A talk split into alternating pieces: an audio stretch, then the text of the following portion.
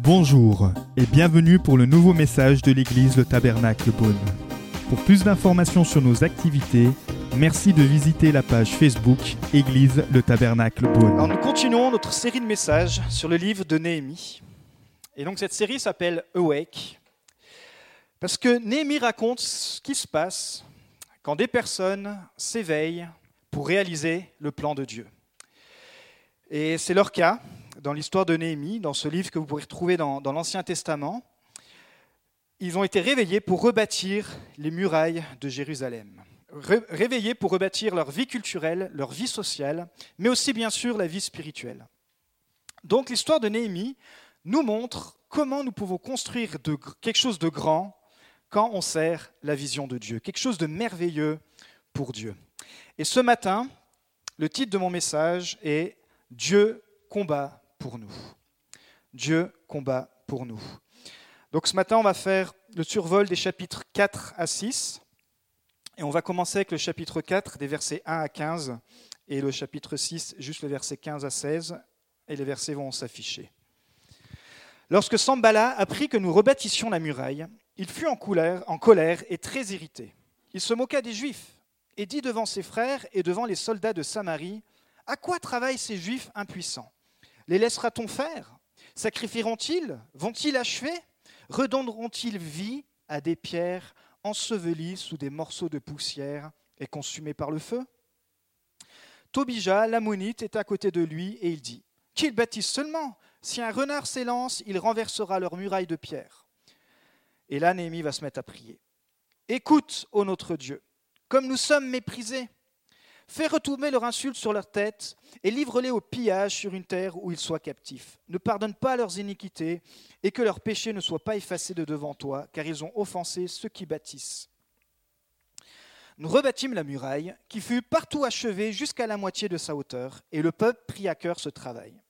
Mais Sambala, Tobija, les Arabes, les Ammonites, les Asdoniens furent très irrités en apprenant que la réparation des murs avançait et que les brèches commençaient à se fermer. Ils se liguèrent tous ensemble pour venir attaquer Jérusalem et lui causer du dommage. Encore une fois, un homme de prière, Néhémie, nous priâmes notre Dieu et nous établîmes une garde jour et nuit pour nous défendre contre leurs attaques. Cependant, Judas disait, les forces manquent à ceux qui portent les fardeaux, et les décombres sont considérables, nous ne pourrons pas bâtir la muraille. Et nos ennemis disaient, ils ne sauront et ne verront rien jusqu'à ce que nous arrivions au milieu d'eux, nous les tuerons, et nous ferons ainsi cesser l'ouvrage. Or, les Juifs qui habitaient près d'eux vinrent dix fois nous avertir de tous les lieux d'où ils se rendaient vers nous. C'est pourquoi je plaçai dans les enfoncements derrière la muraille et sur les terrains secs le peuple par famille, tous avec leur épée, leurs lances et leurs arcs. Je regardai, et m'étant levé, je dis aux grands, aux magistrats et au reste du peuple, ne les craignez pas, ne les craignez pas, mais souvenez-vous du Seigneur, grand et redoutable, et combattez pour vos frères, vos fils et vos filles, pour vos femmes et pour vos maisons. Lorsque nos ennemis apprirent que nous étions avertis, Dieu, écoutez bien, Dieu anéantit leurs projets et nous retournâmes tous à la muraille, chacun à son ouvrage. On saute au chapitre 6. La muraille fut achevée le 25e jour du mois d'Élul en 52 jours. La muraille fut achevée entièrement en 52 jours. Lorsque tous nos ennemis la prirent, toutes les nations qui étaient autour de nous furent dans la crainte. Elles éprouvèrent une grande humiliation et reconnurent que l'œuvre s'était accomplie non pas par la volonté des hommes, non pas par la volonté de Néhémie, mais par la volonté de notre Dieu. Seigneur, merci, parce que nous pouvons te faire confiance. Ce matin, je déclare encore que tu es le Dieu qui combat pour nous. Nous l'avons chanté, Seigneur. Si Dieu est avec nous, qui sera contre nous?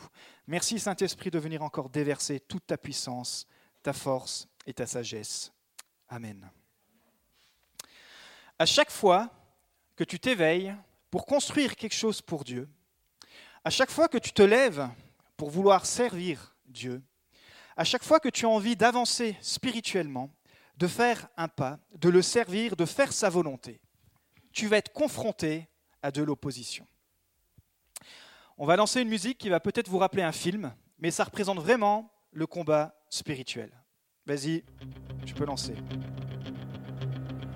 C'est ça. Tu te lèves, tu dis je veux servir Dieu. Et tout à coup, tes plus proches, tes plus proches amis vont commencer à être en désaccord avec toi.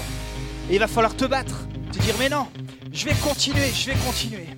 Il va y avoir des conflits, il va y avoir des difficultés, mais je continue. Pensez à Rocky qui se bat. Certains vont te contredire. Et Certains vont résister. Certains vont se disputer avec toi. Il y a de la lutte à chaque fois que tu te lèveras pour servir Dieu. À chaque fois, l'opposition va se lever. La Bible en parle. Si vous regardez l'histoire de Moïse, Moïse a été éveillé par Dieu pour libérer le peuple de 400 ans d'esclavage des Égyptiens. Ce n'était pas tout rose pour lui. Imaginez-vous, il a été poursuivi par le pharaon, la, puissance mondiale de l'époque. Puis pensez à David, qui lui a dû affronter les Goliaths. Et pensez dans le Nouveau Testament tout simplement à Jésus, qui lui non seulement a dû euh, se battre contre l'esprit de religiosité, mais lui-même a dû se battre contre le diable, contre les démons. Il a dû se battre contre la mort. Et il est ressuscité. Amen. Néhémie, il va être confronté à deux farouches opposants. Sambala, comme son nom l'indique, il s'emballait très vite. Retenez ça. Et Tobija, je n'ai pas trouvé un jeu de mots, donc Tobija. Peut-être vous nous rejoignez ce matin et vous n'avez pas suivi les deux précédents messages. Alors, en tant qu'homme de compassion, on va faire un, très court résumé. Néhémie est un homme ordinaire, comme vous et comme moi. Il vit dans la capitale de Perse, à Suse, dans l'ancienne Babylonie, et il est auprès du roi Atarxécès. Et son métier, c'est d'être responsable des boissons. Son métier, c'est d'être responsable des boissons, de tester les boissons afin que de les goûter, pour que quand le plat arrive auprès du roi, il s'assure que ce ne soit pas empoisonné et que le roi ne meure pas d'un empoisonnement. Donc un, job de vie ou de mort quand même. Mais il fait bien son travail, il est diligent, il est persévérant. Et puis un jour, son frère vient de Jérusalem, donc 10 000 kilomètres, il vient le voir et lui dit, écoute mon frère, il faut que tu ouvres les yeux, parce que toi, tu n'as jamais été à Jérusalem. Mais voilà ce qui se passe à Jérusalem. Notre ville est en ruine. Tous les projets de construction n'ont jamais abouti. Et non seulement la ville est en ruine, donc nous sommes plus protégés, nous pouvons être attaqués, mais l'état spirituel aussi du peuple est dans un état déplorable. Non seulement l'état spirituel, mais l'état moral. Non seulement l'état moral, mais l'état culturel. Il faut faire quelque chose. Et ça va éveiller quelque chose en Néhémie. Ça va éveiller quelque chose, il va pleurer, il nous est dit. Il va se mettre à pleurer, il va entendre ça et il va pleurer, il va tellement être touché. Parfois, quand on entend une mauvaise nouvelle, c'est une réaction qu'on a, heureusement, on pleure. Mais on peut rester juste dans les émotions. Et Néhémie dit non, je ne vais pas juste pleurer, et il s'est mis à prier. Et puis il s'est mis à rechercher Dieu. Pendant quatre mois, il a prié et je lui ai dit, mais qu'est-ce que je peux faire? Et tout à coup, pendant tout ce temps, Dieu va éveiller en lui un plan. Dieu va éveiller en lui une vision. Il va lui dire, Néhémie, je t'ai choisi pour reconstruire les murailles de Jérusalem. Et alors, il demande une seule chose dans sa prière, il dit, donne-moi la faveur auprès du roi, afin que quand j'aille euh, lui faire requête, il accède ma requête. Sa requête consistait à quoi? À lui demander un congé sabbatique. À l'époque, ça ne se faisait pas du tout, surtout à son poste. Et non seulement un congé sabbatique, mais aussi une partie du financement pour faire tout ce trajet et aider à la reconstruction des murailles. Comme il a prié, comme il a jeûné, Dieu va toucher le cœur de ce roi, à Tarxerxès, qui va lui donner la faveur et il va l'autoriser. Donc il arrive, après deux mois de voyage, il arrive enfin à Jérusalem. Et là, il fait le point, il se rend compte de tout le, tout le travail à faire, il réunit une équipe. Et alors qu'il réunit euh, cette équipe, il va pouvoir se mettre en action, il coordonne les travaux, il trouve des gens qui veulent coopérer avec lui, il trouve même des gens qui travaillent l'or, des orfèvres. Imaginez-vous, des gens qui disent, OK, moi, mon métier, c'est de travailler l'or, mais là, je vais me lever pour construire et pour lever des briques, pour amener du ciment, pour travailler. Et chacun a mis la main à la pâte. Ils ont commencé par les portes de la ville, on avait vu ça, la porte de la brebis, la porte des poissons, etc. Mais c'est incroyable parce que personne n'était du métier. Et en 52 jours, comme on l'a lu, ils ont remonté les murailles d'une ville immense et gigantesque. Tout allait bien, jusqu'à ce qu'on s'est laissé la semaine dernière, tout allait très bien. Le peuple heureux de glorifier Dieu et de glorifier les uns les autres, de s'aider les uns les autres. Mais qui dit belle progression dit aussi naissance de l'opposition. Le moment où tu te lèves pour faire quelque chose qui doit glorifier Dieu, l'opposition se lève aussi pour t'en empêcher. Première chose, quand il y a de la progression dans ta vie, il y a de l'oppression, il y a de l'opposition. Quand il y a de la progression, il y a de l'opposition. Et c'est peut-être le cas pour vous. Vous avez commencé à progresser dans votre foi, dans votre foi spirituelle, et vous êtes en ce moment peut-être complètement assaillé dans votre foi. Vous êtes complètement assaillé sur euh, la validité de la Bible, la validité de ce que vous croyez, de qui est Jésus-Christ. Vous êtes complètement en prise au doute. Peut-être vous avez commencé à glorifier Dieu avec vos dons, vos finances, mais il y a une grosse dépense imprévue qui arrive. vous dites, mais c'est pas vrai. Alors que j'avais prévu, alors que, je donne le meilleur pour Dieu, et voilà que tout à coup, j'ai une catastrophe matérielle qui vient prendre et qui vient me donner du souci. Peut-être vous avez débuté un projet, et c'est votre, votre entourage qui se moque de vous, qui dit, mais qu'est-ce que c'est que ce projet? Ça va jamais marcher. Peut-être vous avez décidé d'arrêter certaines mauvaises habitudes, mais la pression est tellement forte, la pression peut-être de vos amis, la pression que vous vous mettez vous-même, peut-être la pression et, ça, et, vous retombez à chaque fois dedans.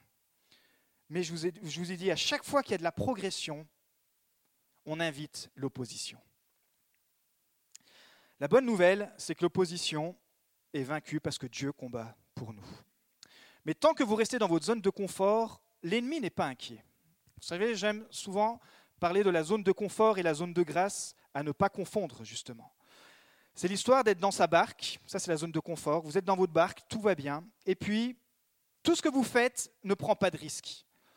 Mais quand vous décidez de marcher avec Dieu, Dieu vous demande de prendre des risques. Dieu vous demande de marcher par la foi. Dieu ne demande plus de marcher par la vue, mais il demande de marcher par ce que dit la parole de Dieu, de faire confiance, de placer notre confiance en lui, que ce soit peut-être pour des, des projets personnels, des projets familiaux.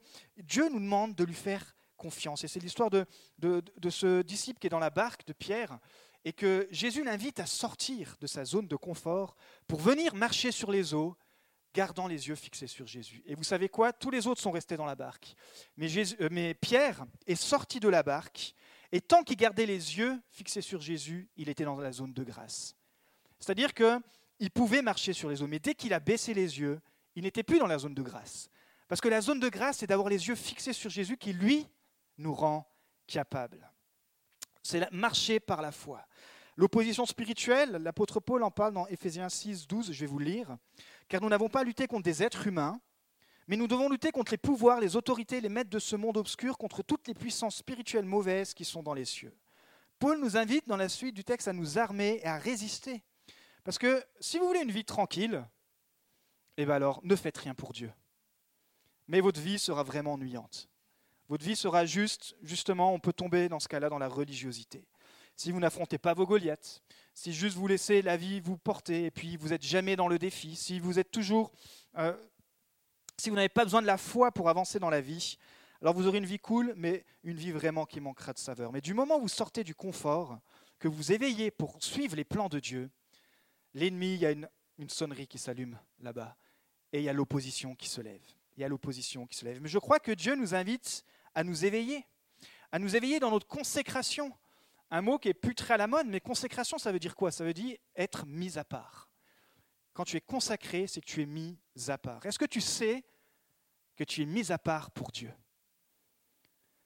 Peut-être toi, tu ne te vois pas comme ça, peut-être les gens ne le voient pas, mais dès que tu reçois Christ, tu es mis à part pour Dieu. Tu es choisi. Il y a un magnifique verset, c'est Pierre qui le dit, je vais vous le lire. Mais vous, vous êtes la lignée choisie, la communauté royale de prêtres, la nation qui appartient à Dieu, le peuple qu'il a fait sien. Il vous a appelé à passer de l'obscurité à son admirable lumière, afin que vous alliez annoncer ses œuvres magnifiques. Il vous a appelé, pas juste sauvé. Nous sommes appelés, appelés pour faire les œuvres que Dieu nous a créées, appelés pour aller annoncer ses œuvres magnifiques. Alors consacrer, ça veut dire quoi? Consacrer son temps, ça veut dire quoi? Ça veut dire que dans mon planning, je, intentionnellement, je choisis de prendre ce temps et je le donne à Dieu. Dans ma routine habituelle, ce temps-là, il était consacré peut-être pour quelque chose, mais je prends intentionnellement du temps pour le consacrer à Dieu. Pour le consacrer peut-être pour me former spirituellement, pour le consacrer pour découvrir la Bible, pour le consacrer pour lire, pour prier. Mettre à part pour les relations, développer des relations d'amour, développer des relations de pardon, développer des relations de confiance. J'aimerais qu'on puisse afficher le verset d'Ésaïe 54, où c'est littéralement le verset qui est pour notre Église, qui dit ⁇ Agrandis la tente où tu vis ⁇ Tant d'étoiles supplémentaires. Ne regarde pas la dépense. Allonge les cordes de ta tente, consolide les piquets, car tu vas t'agrandir de tous côtés. Car tu vas t'agrandir de tous côtés. Car nous allons nous agrandir de tous côtés. Et pour ça, il faut qu'on puisse laisser Dieu agir personnellement dans chacune de nos vies. Si Dieu arrive à m'agrandir personnellement, alors c'est tous ensemble qu'on va grandir. Si vous, vous laissez Dieu vous agrandir personnellement, alors ça va avoir une influence bénéfique sur votre famille, sur vos enfants et sur toute la communauté. Mais plus largement, une influence même spirituelle sur vos lieux de travail. Et voici ce qu'on s'était donné. Tu peux afficher la prochaine diapo. En quoi nous voulons grandir? Alors vous voyez, euh, ça c'est la page Facebook et la page Instagram qui est gérée par, euh, par Jimmy. Et vous pouvez aller liker, vous pouvez aller partager. Ce qu'on veut, nous, c'est utiliser les réseaux sociaux pour faire avancer le royaume de Dieu. Et voici ici une partie du groupe de jeunes, les enfants, voici l'accueil. Mais voici nos objectifs Awake, qui veut dire éveil. Grandir en maturité spirituelle, mais aussi en nombre. Grandir en amour pour Dieu et pour les gens. Grandir en créativité, mais aussi en responsabilité. Deuxième diapo. Élargir nos dons spirituels et nos compétences naturelles. Élargir notre foi en Jésus et notre confiance aux autres. Élargir la possibilité d'annoncer l'Évangile à l'Église et en dehors. Voilà quelques lignes où on peut se donner, qu'on peut penser, pour lesquelles on peut prier. Des lignes qui permettent de glorifier Dieu et d'aider les gens. Des lignes qui permettent de nous élargir. Le moment où on se lève, on fait face à l'opposition. Néhémie s'est éveillé à l'appel de Dieu, il a dû faire face à l'opposition. Sambala, qui s'est vraiment emballé, et Tobija. Sambala, il s'emballe et il apprit que nous rebâtissions la muraille. Il fut en colère et très irrité. Derrière, il y a un esprit de colère, un esprit de contradiction. Il nous a dit qu'il se moqua des Juifs. Il dit devant ses frères et devant ses soldats de Samarie, à quoi travaillent ces Juifs impuissants Les laissera-t-on faire? Sacrifieront-ils? Vont-ils achever? Redonneront-ils vie à des pierres ensevelies? Est-ce que vous croyez que dans ce qui est enseveli dans votre vie, Dieu est capable de redonner vie. Redonner vie peut-être une situation familiale qui est ensevelie sur des ruines, des ruines relationnelles qui ont été détruites, des ruines de maladie, des ruines de tout ce que vous voulez. Est-ce que vous croyez que Dieu peut être capable de faire sortir de ces ruines quelque chose de bon? Redonnera-t-il ville à des pierres ensevelies sous des morceaux de poussière et consumées par le feu? Et Tobija, qu'il bâtisse seulement un renard s'élance, il renversera leurs murailles ses pierres. Ici, on voit qu'il y a l'esprit de colère, l'esprit de moquerie. On voit qu'il y a, quelqu'un qui, qui essaye de rabaisser, de mépriser, de dédaigner. Vous savez, il faut intégrer que dans tous les cas, on doit toujours faire face à la critique. Peu importe ce que vous allez faire, vous allez faire face aux critiques, aux jaloux, aux envieux, aux colériques. La plupart du temps, et c'est ce que Néhémie nous apprend, il vaut mieux ne pas répondre. C'est plus dur. On a envie de rentrer dedans, on a envie de sortir toute notre justification, mais Néhémie ici nous dit, il n'a pas répondu. Il a laissé les chiens aboyer.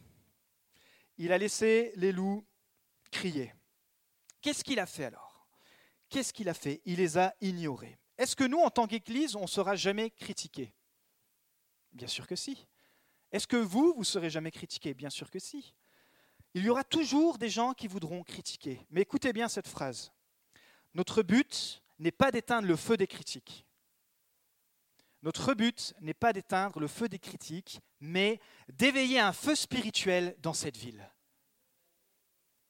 Notre but n'est pas d'éteindre les critiques, mais d'éveiller un feu spirituel dans cette ville mais d'éveiller un feu spirituel dans ma famille, dans mon voisinage, d'éveiller un feu spirituel dans tous ceux qui nous entourent, d'éveiller le feu de Jésus-Christ, celui seul qui fait passer de la mort à la vie.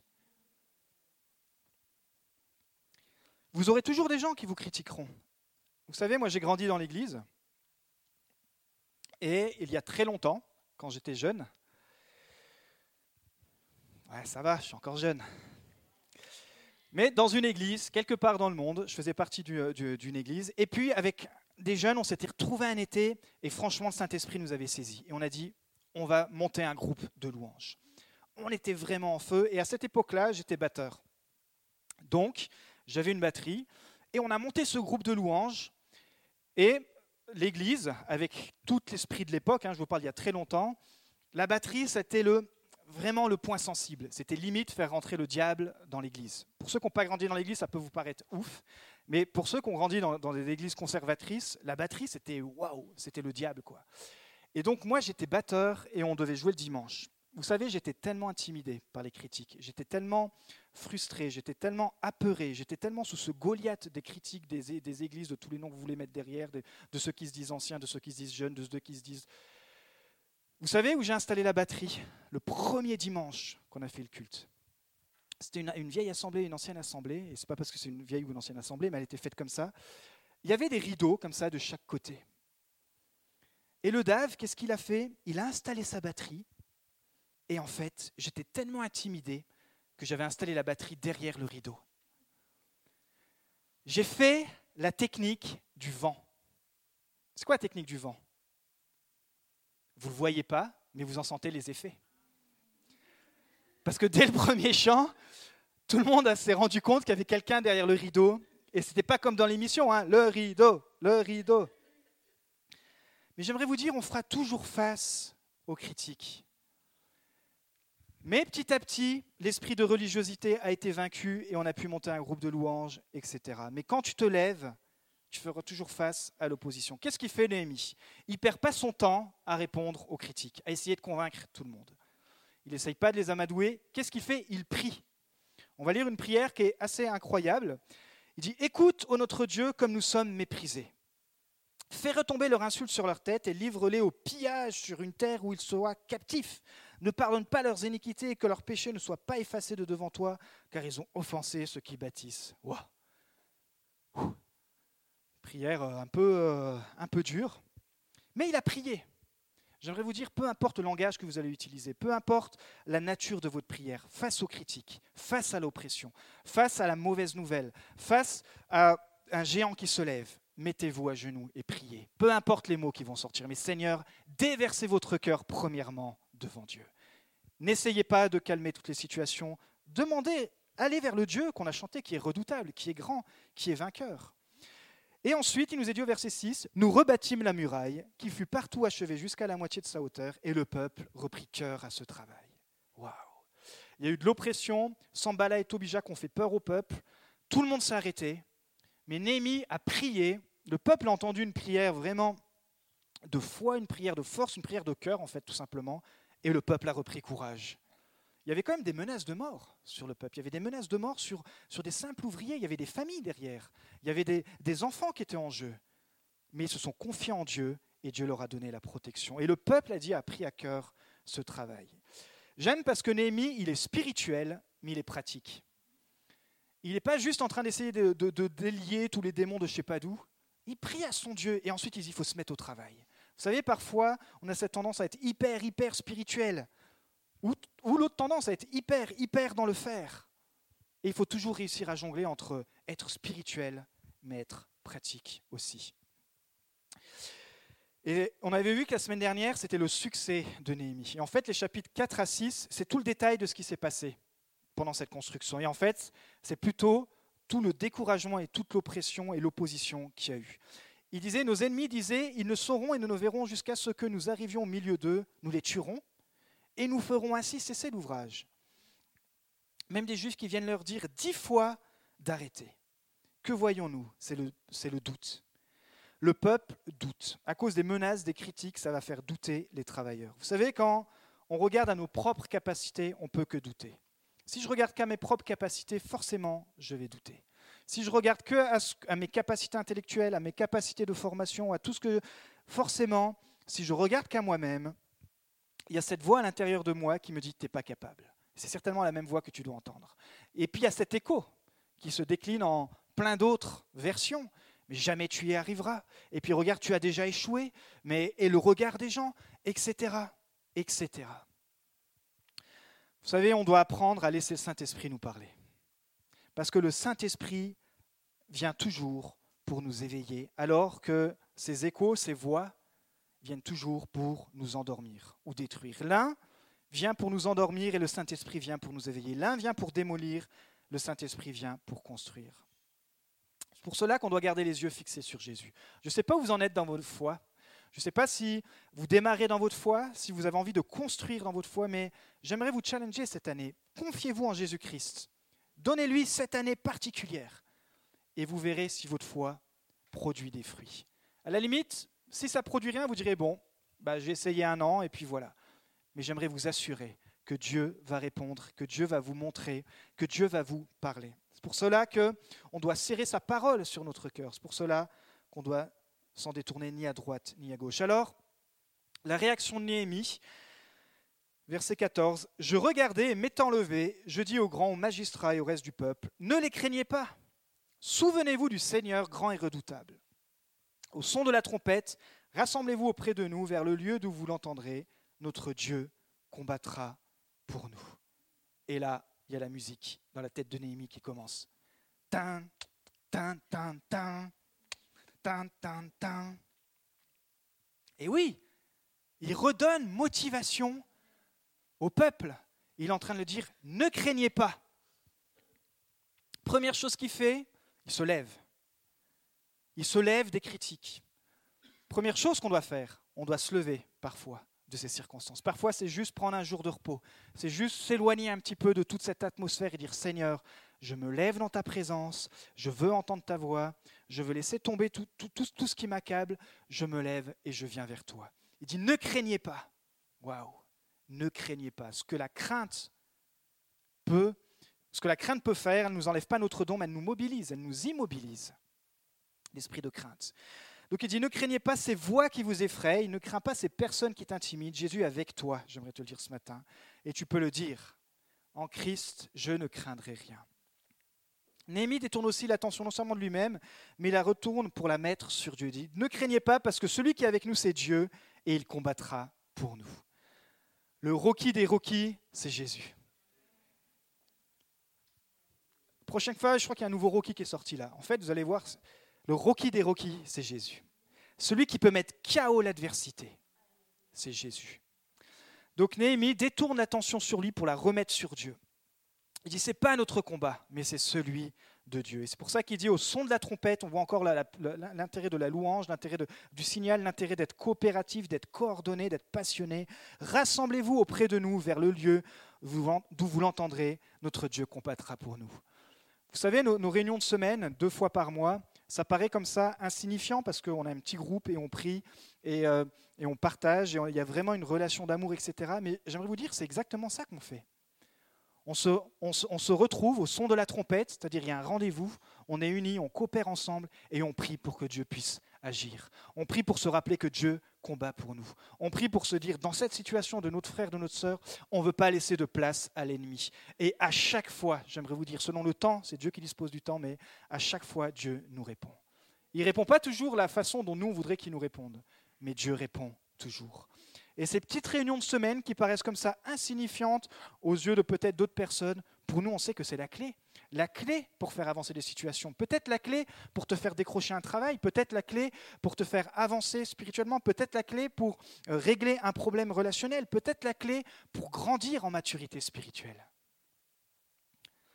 Rassemblons-nous au son de la trompette et rappelons-nous que notre Dieu combat Et puis, Néhémie les encourage à se souvenir ce que Dieu a fait pour eux. Il dit, souvenez-vous du Seigneur grand et redoutable. J'ai bien aimé la liste d'Anthony ce matin. On a chanté ça, que Dieu est grand est redoutable. En Dieu, nous croyons. Et on le chante bien parce que la mélodie est belle, mais peut-être on va sortir la porte du dimanche, là, de, la porte de l'église, pardon. Et puis, euh, dès le midi, il y a toutes sortes de, pensées qui vont venir nous assaillir. On va complètement oublier que Dieu combat pour nous. On va complètement oublier le Dieu qu'on sert. On va complètement oublier le Dieu pour lequel on a donné, qui a donné sa vie pour nous et pour lequel on veut donner notre vie, Jésus. Donc il leur dit, souvenez-vous, rappelez-vous, il y a quelques mois, je suis allé devant le roi le plus puissant du monde à cette époque, Némi dit au peuple. Et rappelez-vous, j'ai fait une demande, mais impossible. Je lui ai demandé qu'il me libère pour venir ici, qu'on rebâtisse les murailles. Ça n'a jamais été possible avant, mais c'est déjà un miracle. Et le peuple commence à se rappeler, mais c'est vrai, Dieu combat pour nous. Et il continue, de dire, mais rappelez-vous, Dieu m'a montré une stratégie, m'a donné une vision. Et puis j'ai demandé à des gens, si vous, voulez, euh, si vous voulez suivre cette vision, si vous voulez coopérer, rappelez-vous comment Dieu nous a aidés. Et alors qu'il est en train de les booster, de les booster, il est en train simplement de leur dire, rappelez-vous de la bonté et de la fidélité de Dieu. Je crois que si j'avais une phrase à vous dire, si on, devait se voir juste quelques secondes, pour attiser votre foi, c'est ces deux mots. Bonté et fidélité. Quand dans ta foi, tu commences à douter de la bonté de Dieu ou de la fidélité de Dieu, alors ça y est, ta foi va être ébranlée. Pourquoi? Parce que les gens ne pensent pas que Dieu est bon. Et ça, c'est la meilleure tactique que l'ennemi a utilisée, de faire croire que Dieu est mauvais. C'est un grand barbu avec un, bâton et schlack qui nous schlague. Dieu est bon. Il est tellement bon qu'il a donné Jésus-Christ pour nous sauver. Quel Dieu pourrait faire ça? Dieu est bon. Première chose, ne jamais en douter. Deuxième chose, ne jamais en douter, Dieu est fidèle. Dieu est fidèle. Parce que, encore une fois, Jésus a été fidèle jusqu'à la mort de la croix. Il est ressuscité pour dire maintenant, je suis avec toi jusqu'à la fin du monde. Même si tu ne vois pas la réponse, même si tu es dans le brouillard, même si tu es dans l'opposition, Dieu est bon, Dieu est fidèle. Est-ce qu'on peut le dire ensemble? Dieu est bon, Dieu est fidèle. Dieu est bon, Dieu est fidèle. Vous savez, il reprend une expression que Moïse avait utilisée dans Exode 14, où il dit L'Éternel combattra pour nous. Moïse fait sortir le peuple d'Égypte. Vous avez dans l'image des millions de personnes. À cause des plaies, tout ça, le pharaon les laisse partir. On remonte il y a longtemps. Hein. Et tout à coup, le pharaon se réveille lui aussi. Il dit Mince, mais qu'est-ce que j'ai fait? On a fait partir tous nos esclaves. Et il se relance à la poursuite de tous les juifs. Et il rebalance tous les chars et tout. Et le peuple qui avançait gentiment, ils entendent des bruits, les guetteurs et tout. Et ils disent à Moïse J'ai failli l'appeler Momo. Ils disent à Momo Moïse, ils reviennent. L'opposition est de retour. Pharaon, ses chars, ses troupes, les épées, tout ça. Et Moïse, il est là, il dit mince, qu'est-ce qu'on va faire? Moïse prie. Vous savez qu'est-ce qu'il dit au peuple? Le peuple qui commence à paniquer. Il dit exactement cette phrase-là L'Éternel combattra pour nous. Ils arrivent devant cette mer, et donc littéralement, ils étaient dans un étau. Dieu, euh, Moïse prie, et Dieu fait souffler un vent immense, tellement puissant, qui permet d'ouvrir les eaux, et le peuple son peuple passe. Et quand Pharaon arrive avec tous ses chevaux et tout, Dieu fait refermer l'eau sur l'ennemi. J'aimerais vous dire que il faut se rappeler que Dieu est fidèle et que Dieu est bon. Dans notre vie personnelle, dans ma vie personnelle, j'aimerais vous dire que je le crois et que je le vis. Jésus est bon, Jésus est fidèle. Ça ne veut pas dire que je n'ai jamais eu d'épreuves, ça ne veut pas dire que je ne suis jamais passé par l'épreuve du feu, et que peut-être je passerai encore par l'épreuve du feu.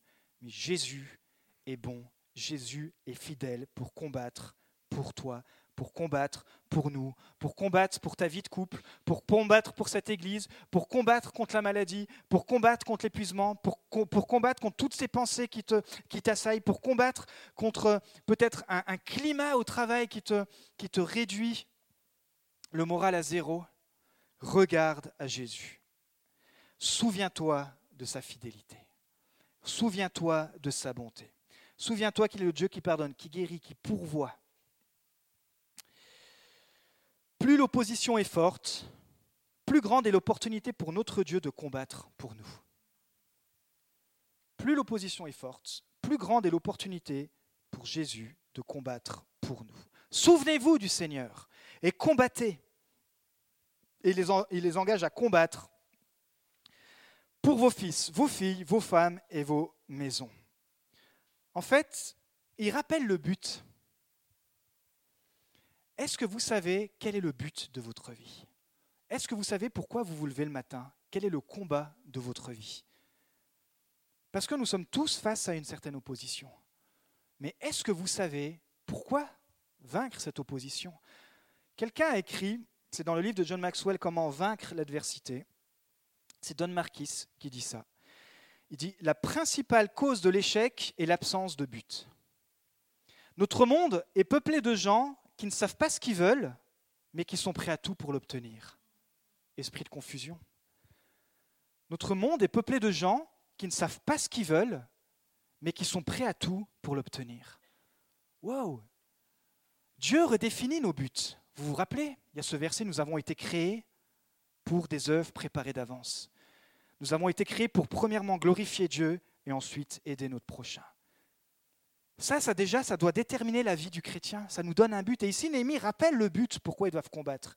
Il dit, vous devez combattre pour vos familles, pour vos fils, pour vos enfants, pour vos maisons. Il y a un but pourquoi tu dois te lever le matin. Il y a une vision.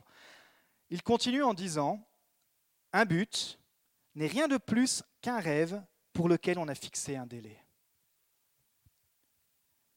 Un but n'est rien de plus qu'un rêve pour lequel on a fixé un délai. Par exemple, un des buts, pour l'instant, là je parle de la communauté, un truc assez concret. Notre prochain but, c'est notre concert Awake qui est né d'une vision, qui m'a permis de rassembler des gens autour de cette vision. Il y a même un chant qui a été composé, que vous allez entendre la semaine prochaine, euh, qui a été fait de façon professionnelle, etc. Et qui a un délai. Le but, c'est d'arriver au 6 décembre en étant coopératifs ensemble pour permettre à la présence de Dieu, si vous allez sur la page, il y a la vision de, ce que ça veut dire awake, de ces événements, de ces événements de, concert, qui est éveillé par la louange, les cœurs et les destinés à la présence de Dieu. Voilà pourquoi on va faire Awake. Ce n'est pas juste pour faire de la musique. Il y a un but, il y a des objectifs, on a des attentes, on croit que Dieu va agir, et c'est pour ça qu'on va le faire. Et il y a un délai. C'est le 6. Il y a toutes les répétitions, il y a, il y a, tout, il y a tout quelque chose autour là qui est en train de se faire, parce qu'il y a un but. Pourquoi on se retrouve ici tous les dimanches? Est-ce que c'est pour occuper une chaise? Bien sûr que non. Personne aujourd'hui ne vient à l'église juste pour occuper une chaise il y a un but, mais peut-être que le but n'est pas encore réveillé dans ta vie. Et qu'à force que tu rencontres Dieu, petit à petit, le vrai but de ta vie, ta destinée, va s'agrandir. Même si ton premier but, je l'ai déjà dit, c'est de glorifier Dieu. Psaume 37, 4. Notre but est de glorifier Dieu. Fais de l'éternel tes délices. C'est-à-dire, recherche Dieu en premier. Fais de l'éternel tes délices. Et il te donnera quoi? Ce que ton cœur désire. Waouh Fais de l'éternel tes délices et il te donnera la femme que tu désires, pour ceux qui sont célibataires. Fais de l'éternel tes délices et il te donnera la maison que tu désires, pour ceux qui veulent être propriétaires. Fais de l'éternel tes délices il te donnera le travail que tu désires, pour ceux qui cherchent un emploi. Fais de l'éternel tes délices parce que quand on, refixe nos yeux sur Dieu, Dieu recentre ce dont pas on a envie, mais ce dont on a besoin, ce qui est complètement différent. Jésus ne te donne pas forcément ce que tu as envie, il te donnera toujours ce que tu as besoin. Peut-être en ce moment, tu as besoin de temps, et toi, tu comprends pas.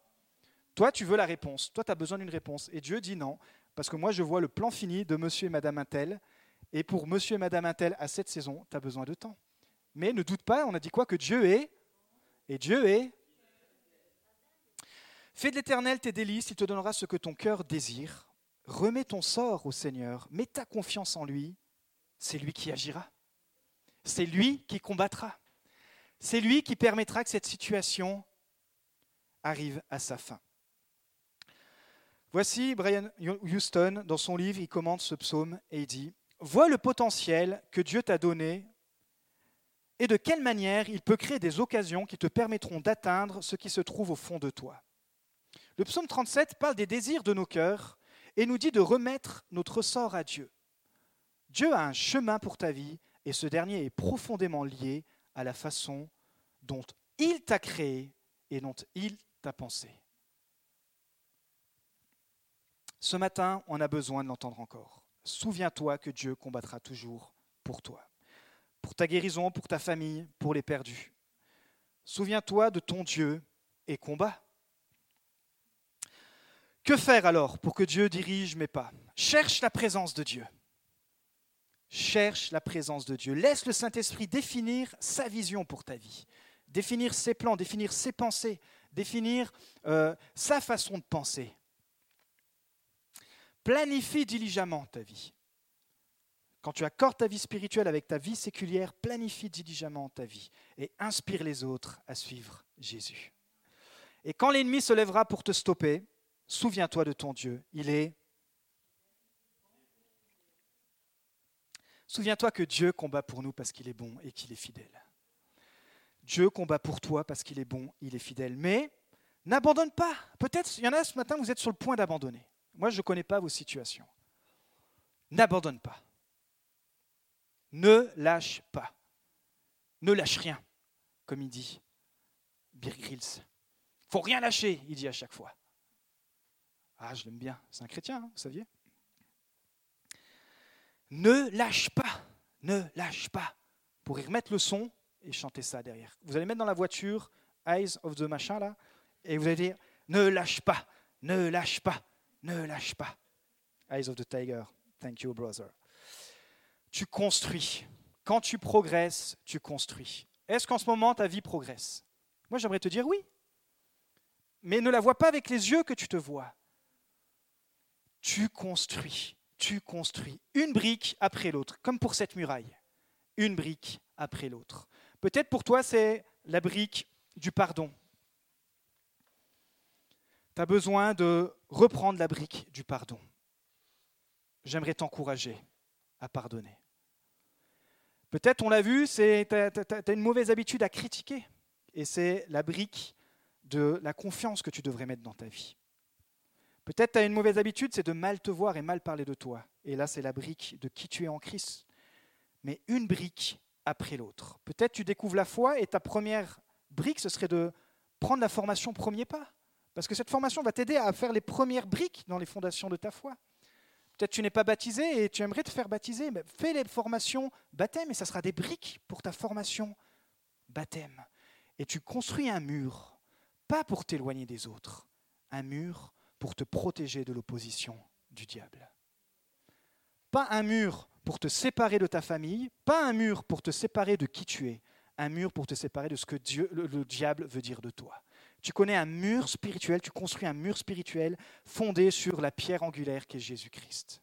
Il y a ce verset, et je vais terminer, qui dit Celui qui est en toi est plus fort que celui qui est dans le monde. Est-ce que tu le crois ça? Jésus qui est en toi, chaque chrétien, te rend plus fort que celui, que l'esprit du monde, que l'esprit qui voudrait t'attirer vers ses addictions, t'attirer vers ces choses qui te mettent vers le bas, t'attirer vers ses mauvaises habitudes. T'aimes Dieu, mais à chaque fois t'es attiré par ces choses, une brique après l'autre. Dieu est bon et fidèle, et celui qui est en moi est plus fort que celui qui est dans le monde. Waouh! Dieu est bon et fidèle, et celui qui est en moi est plus fort que celui qui est dans le monde. Dieu est bon et fidèle, et celui qui est en moi est plus fort que celui qui est dans le monde. Nous espérons que vous avez apprécié le message de cette semaine. Pour plus d'informations sur notre Église, merci de visiter la page Facebook Église le Tabernacle Beaune.